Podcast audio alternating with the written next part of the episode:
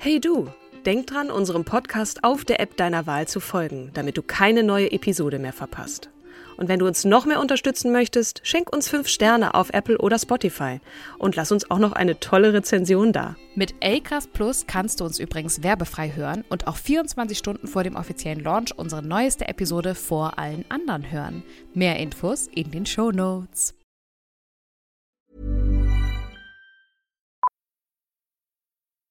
Millions of people have lost weight with personalized plans from Noom, like Evan, who can't stand salads and still lost 50 pounds. Salads, generally, for most people, are the easy button, right? For me, that wasn't an option. I never really was a salad guy. That's just not who I am. But Noom worked for me. Get your personalized plan today at Noom.com. Real Noom user compensated to provide their story. In four weeks, the typical Noom user can expect to lose one to two pounds per week. Individual results may vary.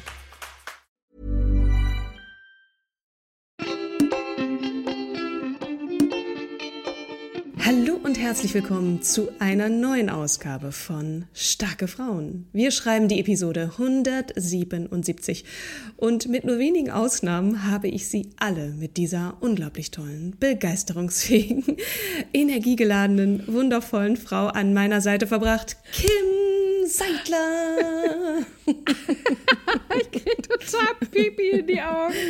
Oh, du bist so großartig. Es ist wirklich das beschreibt auch gerade die Jahreszeit. Es wird endlich Frühling, die Sonne scheint wieder ja. etwas und die Tage werden noch länger. Ach, ja, ich freue mich auch so. Sonnenschein, Vitamin D. Also es ist wirklich, es ist nötig. Oh ja. Und wir hatten ja letzte Woche den Weltfrauentag am 8.3. und haben viele, viele, viele von euch eingeladen in unser Webinar Werde sichtbar Anleitung zum Podcasten beziehungsweise auch Frauen ans Mikro.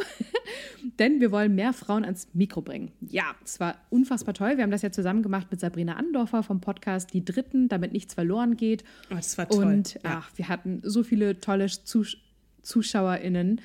Zuschauerinnen, weil es war, war ausschließlich von Frauen für Frauen. Und äh, ja, wir hatten sehr viel Stoff und haben uns dann auch noch entschieden, jetzt am kommenden Sonntag unseren Online-Kurs zu starten. Eine geschlossene Gruppe von 13 Frauen, die wir Schritt für Schritt zum Podcasten anführen und anleiten und dann mit Gruppencoaching begleiten. Und ja, wenn ihr natürlich Interesse auch daran habt an einem Online-Kurs, jetzt dieser ist erstmal zu, aber ähm, für den nächsten Online-Kurs meldet euch gerne auf unserer Homepage an, entweder unter www.podcaststarkefrauen.de oder auch natürlich dann ähm, meldet, uns, meldet euch einfach per auf Instagram, äh, DM ne? bei uns. Meinst du, genau. Starke Frauen auf Instagram, ihr kennt ja, das doch. Ja, genau. Ähm, mir hat es auch total Spaß gemacht. Es war richtig schön auch, äh, dass, dass wir so, also das Feedback, das wir dann bekommen haben, wo uns auch gespiegelt wurde, dass es schön war, so ein mhm. bisschen so einen geschlossenen Raum auch für Frauen zu haben. Vielleicht öffnen wir es ja irgendwann mal für, auch für Männer, weil ich glaube, da waren viele ganz wissbegierig und äh, freuen sich,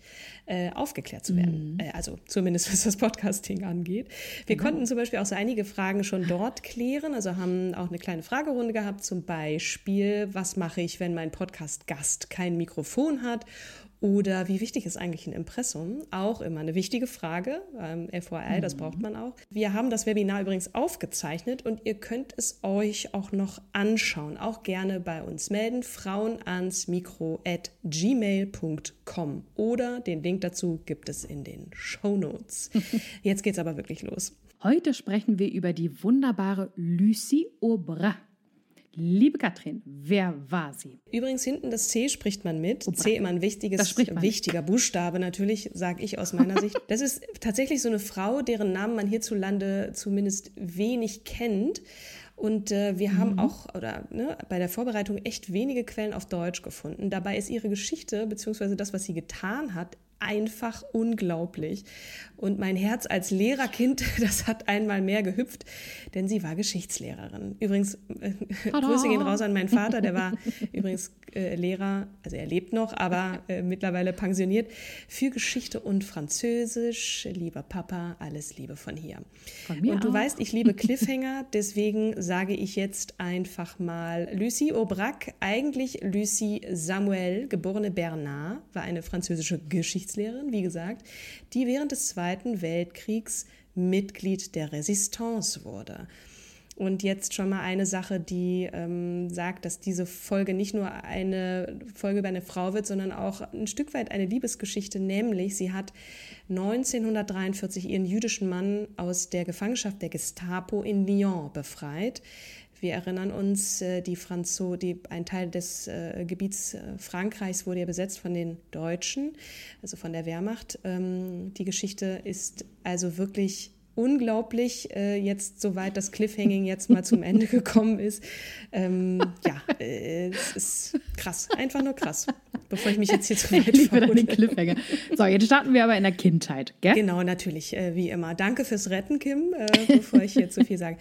Ähm, wie gesagt, es gibt nicht viel Information über sie, schon gar nicht darüber, wie sie als Kind war, ähm, da sie sich in ihren späteren Memoiren hauptsächlich auf ihre Zeit im französischen Widerstand konzentrierte. Mhm. Sicher ist aber, dass sie am 29. Juni 1912 in Mâcon geboren wurde, also vor dem Ersten Weltkrieg, hat also zwei Weltkriege mitgemacht. Macron liegt übrigens im Osten Frankreichs, so mittig, fast an der Schweizer Grenze, ist also Teil, der später von, den Deutschen, von der deutschen Wehrmacht besetzt wurde. Ein ganz kleiner Ort, ein kleines Flüsschen. Ähm, sie wuchs in einfachen Verhältnissen auf. Ihre Familie waren Winzer, die aber durchaus politisch interessiert waren was nicht heißt, dass Winzer nicht auch politisch interessiert sein können, ist klar. In einem späteren Interview hat sie mal erzählt, dass sie schon als Kind eine starke Gerechtigkeitsvorstellung hatte und von ihrem Vater insbesondere inspiriert wurde, der sich eben für ähm, Politik interessiert hat. Und das genau sollte ihr auch später im französischen Widerstand gegen die deutsche Besatzung, Besatzung äh, sollte sie da antreiben. Mhm. Deswegen gehen wir ja auch so gern äh, einmal zurück in die Kindheit, um zu verstehen, wie ist so dieses Rüstzeug, wie wird man zu der Person, ähm, die man wie, dann wie ist. man ge geprägt, ne? Das stimmt, ja. Total. Ja, hinzu kommt natürlich, dass Lucie ein aufgewecktes, sehr intelligentes und engagiertes Mädchen war. Sie besuchte das Lycée Fenelon, ein renommiertes Gymnasium in Paris und bestand dann auch die Aufnahmeprüfung zur École Normale Supérieure, weil sie Lehrerin yes. werden wollte.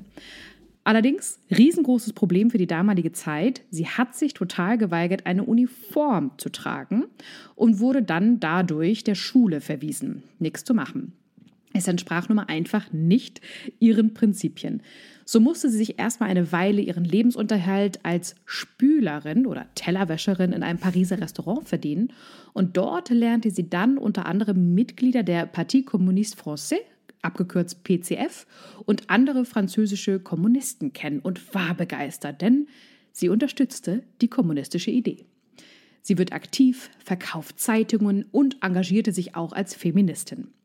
Weil ihr aber eben Konformismus zuwider war, ne? wir erinnern uns, die Uniformverweigerung, wollte sie auch an Schulungen der Partei in Moskau nicht teilnehmen. Wie sagst du immer? Äh, Chutzpe, ne? Chutzpe, genau. Chutzpe, Chutzpe. das, genau. Die hatte sie. Lucie hatte damals wirklich schon ordentlich Chutzpe. Genau. Und ich meine, es ist, wir sind in den 30er Jahren, ne? Ja, ähm, 1930. Da kann man von, mhm. ja, kann man von Chutzpe sprechen. Ja, ja, in dieser Zeit lernte sie dann in Paris auch die jungen Polen, Ungarn, Deutsche und Rumänen kennen, die auf der Flucht vor den Nazis waren.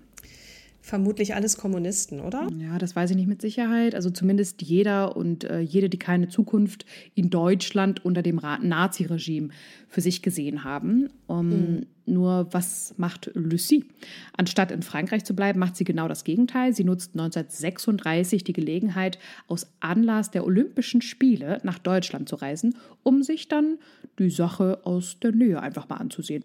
Der schon weitreichende Antisemitismus, der hat sie dann sehr zur Sorge getrieben. Sie erkannte die Gefahr des Faschismus. In dieser Zeit setzt sie trotzdem ihr Studium der Geschichte und Geografie an der Sorbonne in Paris fort, um nach ihrer Zulassung als Lehrerin, also ich verkürze jetzt diese Ausbildungszeit sehr, sehr stark, nach Straßburg zu gehen, also direkt an die un, also, äh, äh deutsche Grenze. Dort lernt sie Raymond Samuel während ihres Studiums kennen, und zwar 1939 auf einer Veranstaltung der kommunistischen Studentenorganisation. Sie verlieben sich sofort ineinander und heiraten noch im selben Jahr. Also das war eine Schockliebe, denke ich mal. Liebe auf den ersten Blick meinst du? Aber Heirat auch quasi eigentlich auf den ersten Blick. Aber ja, es, ja. es, sollte bis, äh, Spoiler Alert, die Liebe hält wirklich sehr, sehr, sehr lange und die beiden leben auch äh, eine Weile länger, als man man das jetzt vermuten könnte unter diesen Umständen, denn es wird noch ein bisschen äh, wilder, krasser. Äh, ein bisschen mhm. krasser, genau. Es ist schwer vorstellbar, dass sie sich für jemand anderen so begeistern hätte können wie für Raymond, äh, der nicht politisch äh, interessiert und aktiv war. Und das war er nämlich.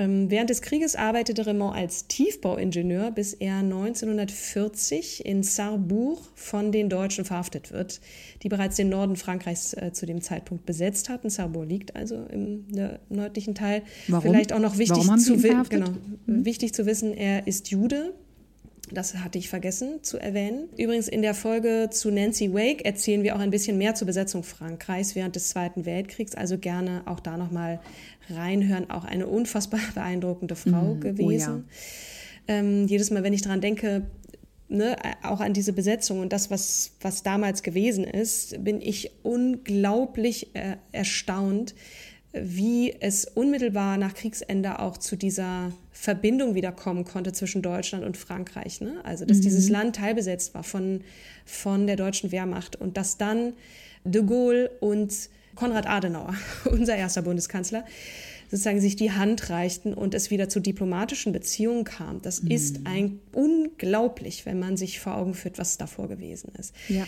Aber zurück zu Lucie. Ähm, sie setzt sich mit allen Mitteln für die Freilassung ihres Mannes ein. Also ne, äh, Raymond mhm. ist in Gefangenschaft, indem sie unter anderem falsche Papiere besorgt und ihn schließlich aus dem Gefängnis befreit. Im Zuge eines allgemeinen Aufruhrs dort.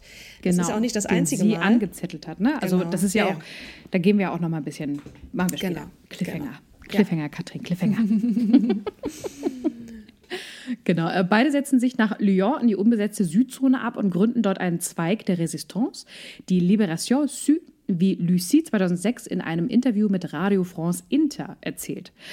Zitat: wir haben die Bewegung Liberation gegründet, nicht allein, aber mit dem, der ihr Repräsentant und Chef war, dem Marineoffizier Dastier de la Vigérie, dann mit Jean Cavalier, einem äh, Philosophieprofessor der École Normale Supérieure und schließlich mit einem Journalisten der Zeitung La Montagne, Jean Rochon, der bei der Deportation ums Leben kam. Vor der Gründung der Befreiungsbewegung standen noch kleinere individuelle Protestaktionen auf eigene Faust. Im selben Interview sagt sie dazu, Heute gibt es Spraydosen, um die Wände zu besprühen. Wir mussten uns damals mit Kreide oder Holzkohle behelfen, um mit Parolen wie Nazis raus, hau ab, Peter, es lebe die Freiheit zu protestieren. Petain ist der Chef der Vichy-Regierung, also der, der südlichen Teils. Und ähm, da muss man auch ganz kurz erklären, hau ab Petain, warum schreiben das, äh, äh, ne, warum schreiben die mhm. das? Er hatte sich nämlich auf einen Waffenstillstand mit den Nazis geeinigt. Das heißt, er hat sogar mit denen kollaboriert. Also er hat einen aktiven Widerstand gegen die deutsche Besatzung im Norden abgelehnt äh, und hat eben versucht, irgendwie handlungsfähig im Süden zu bleiben und äh, um eine völlige Besetzung Frankreichs zu verhindern. Also das nochmal mhm. kurz zur Erklärung, warum die das schreiben. Mhm. Mhm. Ja, in dem Interview sagt sie weiter, die Resistance beginnt mit Protest und sie setzt sich fort mit der Hilfe für diejenigen, die in Not sind. Als das Vichy-Regime 1940 fieberhaft nach dem Dik Direktor der Air France fahnden ließ, um ihn, der ein ausgezeichneter Manager und obendrein auch noch Jude und Sozialist war, an die Deutschen auszuliefern, mhm. haben wir ihn eine Zeit lang bei uns versteckt, bis er nach England fliehen konnte. Also da sieht man schon, ganz kurzer Einschub noch, mhm. ne? die Vichy-Regierung liefert den Deutschen sogar äh, Leute aus. Ne? Also die arbeiten mit ja. denen zusammen, damit sie nicht auch noch besetzt werden. Also ja. das mal zur Erklärung. Es ist alles ziemlich vertrackt. Mhm. Mhm. Ein Leben unter absoluter Anspannung und Gefahr und dennoch. 1941 werden Lucie und Raymond Eltern. Ihr erstes Kind, Jean-Pierre, wird geboren, was auch hilft, um ihr Doppelleben zu etablieren, denn nach außen führen sie ein normales bürgerliches Familienleben, sie als Lehrerin, er als Ingenieur, während sie gemeinsam mit Dastier de la Vigerie im Verborgenen gegen das Vichy-Regime vorgehen weil sie wollen natürlich gegen die deutsche Besatzung vorgehen. Das kann irgendwie nicht lange gut gehen, hat man das Gefühl. Ja, ja, das ist auch leider so. Äh, die Anzeichen mehren sich. Am 15. März 1943 wird Raymond, der Papiere mit dem Namen Raymond Vallée führte, von der französischen Milice verhaftet. Wer ist das? Die Milice Française war eine paramilitärische Truppe, die 1943 nach der deutschen Besatzung Frankreichs und dem anschließenden Erstarken der Widerstandsbewegung ins Leben gerufen wurde. Sie entwickelte sich von einer Organisation der Vichy-Regierung zur eigenständigen, leider mit der Besatzungsmacht kollaborierenden Kraft. Es bestand also eine enge Zusammenarbeit mit der deutschen Sicherheitspolizei und da, das ist ja das perfide, ne? die Franzosen gegen die eigene Bevölkerung. Ne? Mhm. Also die eigenen äh, Leute sind gegen die Widerstandsbewegung der Lucie und Raymond angehörten, haben gegen die gearbeitet. Und dieser Anführer der Miliz war auch zudem noch äh, ganz großer Antisemit. Der, das heißt, er hat es natürlich besonders auf Juden abgesehen. Mhm. Und das war nun äh, eben auch da war Raymond eben einer davon. Doch äh, Raymond wird zum Glück kurz darauf wieder freigelassen, weil die Polizei ihn nicht identifizieren konnte. Also er ist schon wieder in Gefangenschaft geraten ähm, und die Miliz hat ihn freigelassen. Er gab eben immer wieder an, ein gewöhnlicher Schwarzmarkthändler zu sein und so weiter. Und äh, auch hier wieder äh, Lucie, die eine entscheidende Rolle spielte. Da kommt wieder die Chutzpe ins Spiel. Sie stand nämlich beim Staatsanwalt höchstpersönlich auf der Matte, bedrohte ihn unter Berufung auf General de Gaulle und forderte die Freilassung ihres Mannes. Und das schien irgendwie funktioniert zu haben. Ich weiß nicht, wie sie das gemacht hat, aber gut. Ja, ja, ja, mhm. Wahnsinn. Und nicht nur das, ne? also zehn Tage später befreit die Resistance in einer Kommandoaktion die Gefangenen Maurice Kriegel-Valrimont, Serge Ravanel und François Morin, die gemeinsam mit Raymond verhaftet worden waren. Mhm. Und natürlich war Lucie äh, oder Lucie und Raymond waren an der Aktion beteiligt und die Mitglieder des Kommandos verschafften sich Zutritt zur Häftlingsabteilung eines Krankenhauses, indem sie sich als Gestapo-Agenten ausgaben. Aber am 21. Juni 1943 sprengt Klaus Barbie, der Gestapo-Chef von Lyon, der war damals, ich weiß nicht, ob ihr den Begriff kennt, aber es gab, äh, er wurde betitelt als Schlechter von Lyon mhm. aufgrund seiner Grausamkeit. Ähm, also der, der sprengt eine Geheimsitzung der Resistance in Calus bei Lyon und verhaftet neben dem Inlandschef Jean Moulin auch Raymond. Schon wieder. Ne? Ja. Also es ist, ähm, und Klaus Barbie übrigens ist ein Deutscher, einer der größten NS-Kriegsverbrecher überhaupt, der es als einer der wenigen geschafft hat, in Südamerika eine zweite Karriere, eine politische Karriere sich aufzubauen. Das, das heißt, er konnte fliehen und ist erst viel, viel später ähm, entdeckt worden. Also ja. ähnlich wie Adolf Eichmann, dem, dem man ja auch äh, den Prozess gemacht hat. Ähm, das sei noch mal kurz erwähnt. Also Klaus Barbie ist ein ein, ja, mir fehlen die Worte. Okay, ja. sorry, fahr fort. Mhm. Die beiden äh, Verhafteten werden so stark gefoltert, dass nur Raymond überlebt, mhm. wird aber zum Tode verurteilt. Doch bevor das Urteil verstreckt wird, gelingt es Lucie, ihren Mann aus dem Gefängnis im Fort Montluc bei Lyon zu befreien.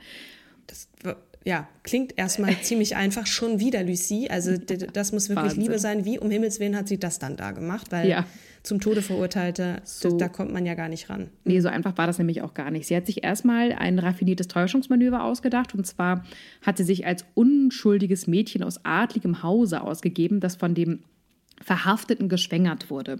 Und um ihren Ruf zu retten, erwirkte sie eine Notheirat. Interessant. Mhm. Und dann, das schafft die Gelegenheit zur Befreiung ihres Mannes und weitere, weiterer Mithäftlinge durch ein Kommandounternehmen der Resistance, das die hochschwangere Lucie, ja, richtig gehört. Hochschwanger, mhm, unglaublich. Am 21. Oktober 1943 selbst leitet.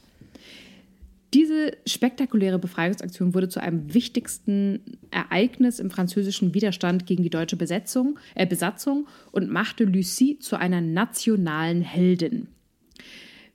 Dank ihrer persönlichen Verbindung konnte sie Raymond gemeinsam mit ihrem ersten Kind, dem kleinen Jean-Pierre, im Februar 1944 nach London fliehen. Und was ich wirklich krass finde, ne? also es war natürlich auch, diese Geschichte war schon äh, irgendwie auch äh, hilfreich, mhm. dass sie dann nun, die, also diesen Bauch hatte, mhm. damit sie, äh, damit man ihr die Geschichte abnahm. Ne? Aber dass sie, also unter was für eine Angst man das tun muss. Ne? Da ist ein mhm. Kind in deinem Bauch, hochschwanger, achter Monat und dann, sie fliehen dann, also unter was für, müssen sie auch verstecken und so weiter. Ja. Und dann kommt dieses Mädchen zur Welt, also sie, bringt, sie bringt wenige ähm, Tage. Tage. nach der Ankunft in London dann ihr zweites Kind zur Welt, Katrin. Und den mhm. Namen Aubrac, den letzten Decknamen, die sie in Frankreich vor ihrer Flucht benutzt hatten, den behielt die Familie dann auch bei. Ne? Auch mhm. vielleicht in Gedenken an diese Widerstandszeit. Wie man sich denken kann, diese Zeit, nämlich diese Jahre stärken ihre Beziehung und ähm, sie arbeiteten dann auch weiter zusammen im Widerstand gegen die deutschen Besatzer in Frankreich ähm, von dort aus. Nach dem Krieg äh, arbeitet Lucie dann aber ähm, zunächst zwar in einer in der ähm, Konsultativversammlung der provisorischen Regierung von de Gaulle mit, also die kehren dann zurück nach Frankreich, hat sich aber diesem Heldentum verweigert. Ne? Also sie hat äh, gesagt, okay, ich, ich bin hier zwar weiter politisch aktiv, aber ich möchte keine politische Karriere anstreben. Ähm, Im Gegenteil, sie ist sogar zurück in den Schuldienst und mhm. äh, arbeitete weiter als Geschichtslehrerin. Äh, ihr Mann und sie blieben aber politisch aktiv, setzten sich für Bürgerrechte und den Frieden ein, engagierten sich in Marokko und Algerien als Menschenrechtsaktivisten, unter anderem in der Liga für Menschenrechte. Und Lucy gründet zusammen mit anderen Frauen die Bewegung Alliance des Femmes pour la Démocratie, die sich für die Gleichberechtigung von Frauen und Männern und für die Stärkung der Rolle von Frauen in der Gesellschaft einsetzt. Ja. Darüber hinaus waren die Aubracs auch zusammen in der Bildungsarbeit engagiert. Sie gründeten eine Schule in einem Pariser Vorort, die nach ihren Vorstellungen und Werten ausgerichtet war und sich für eine inklusive Bildung und für die Förderung von sozial benachteiligten Kindern einsetzte. Oh, Wahnsinn, ja. das muss man erstmal sacken ne? lassen. Mm. Lucy war noch dazu auch als Autorin tätig und veröffentlichte unter anderem ihre Memoiren Il Patron dans l'ivresse, also Sie werden im Rausch gehen. Darin verarbeitet sie das Erlebte während des äh, französischen Widerstands gegen die deutsche Besatzung im Zweiten Weltkrieg, einschließlich der Befreiung ihres Mannes aus der deutschen Gefangenschaft und beleuchtet ihre persönlichen Erfahrungen und Emotionen während dieser turbulenten Zeit es gibt auch Einblicke in die Organisationsstrukturen und Methoden der Widerstandsbewegung sowie in die politischen und sozialen Herausforderungen, denen die MitgliederInnen gegenüberstanden. Mhm. Und Dobrak zeigt hier, wie sie und ihre MitstreiterInnen gegen die Deutschen kämpften und wie sie für die Freiheit und Unabhängigkeit Frankreichs eintraten. Also ein sehr bewegendes und, und inspirierendes Buch können wir nur empfehlen. Ja, wobei wir sagen müssen, dass wir es beide noch nicht so richtig gelesen haben, aber natürlich uns mit den Teilaspekten schon sehr intensiv beschäftigt ja. haben. Ne? Langsam kommen wir zum Ende, ähm, leider, denn äh, irgendwie, ja, keine Ahnung, man, man geht in so einer halben Stunde einfach mit so einer Frau mit und äh, galoppiert da so durch. Äh, und irgendwie würde ich, es gibt auch einen Film über ihr Leben, einen Spielfilm. Ich weiß allerdings nicht, ob es den noch irgendwo zu sehen gibt, zu leihen gibt. Ähm, müsst ihr mal weiter recherchieren, können wir auch gerne nochmal in die Shownotes dann packen. Ein Teilausschnitt gibt es auf jeden Fall auf YouTube. Ähm, Lucie Aubrac stirbt im März 2007 im Alter von 94 Jahren. Also sie wird zum Glück sehr alt und kann mhm. auch noch von ihrer Geschichte erzählen. Sie bleibt bis heute eine wichtige Figur französischen, des französischen Widerstands im Zweiten Weltkrieg und ohnehin eine inspirierende Persönlichkeit, auch mit all ihrem politischen Engagement, wie wir gerade gehört haben. Und also für mich echt eine wirklich, wirklich starke Frau. Ja.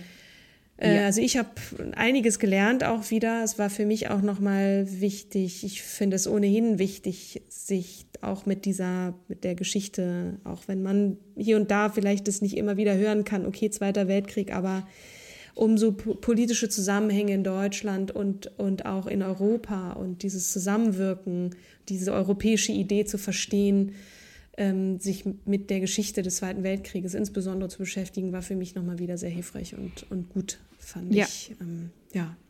Ja, total. Ja.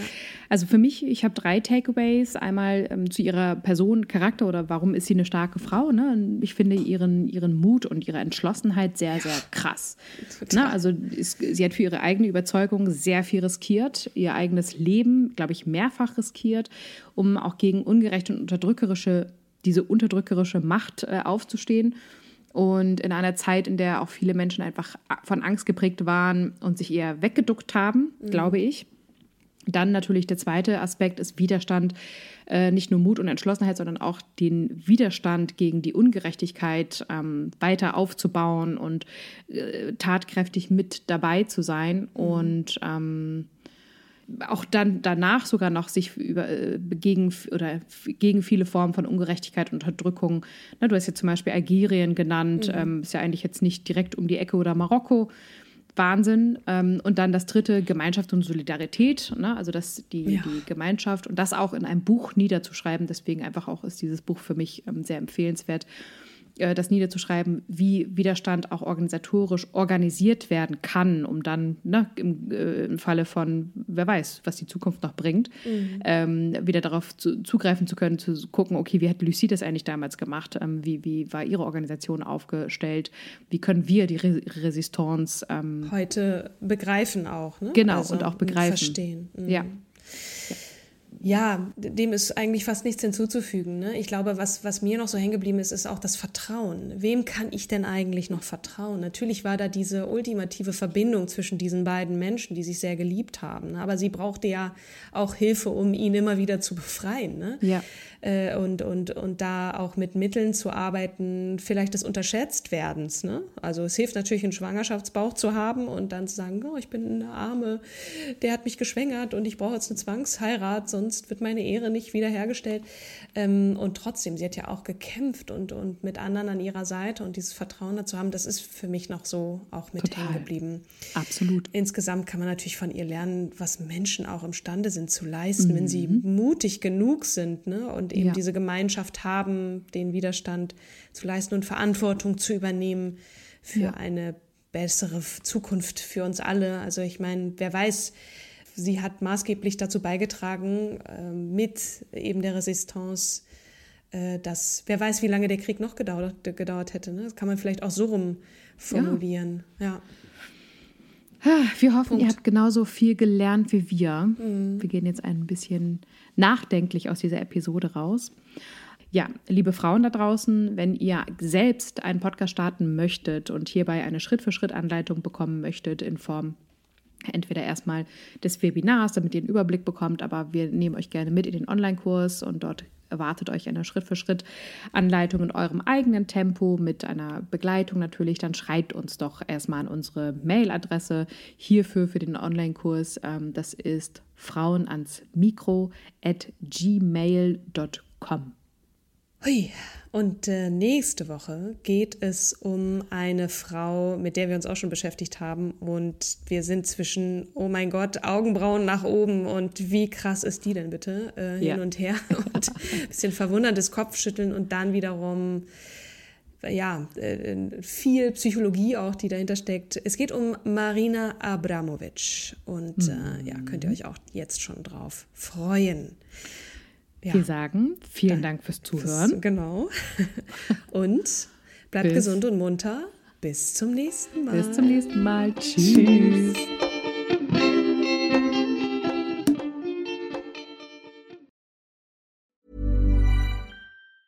Ever catch yourself eating the same flavorless dinner three days in a row? Dreaming of something better? Well, HelloFresh is your guilt-free dream come true, baby. It's me, Kiki Palmer. Let's wake up those taste buds with hot, juicy pecan crusted chicken or garlic butter shrimp scampi. Mm. Hello Fresh. Stop dreaming of all the delicious possibilities and dig in at HelloFresh.com. Let's get this dinner party started.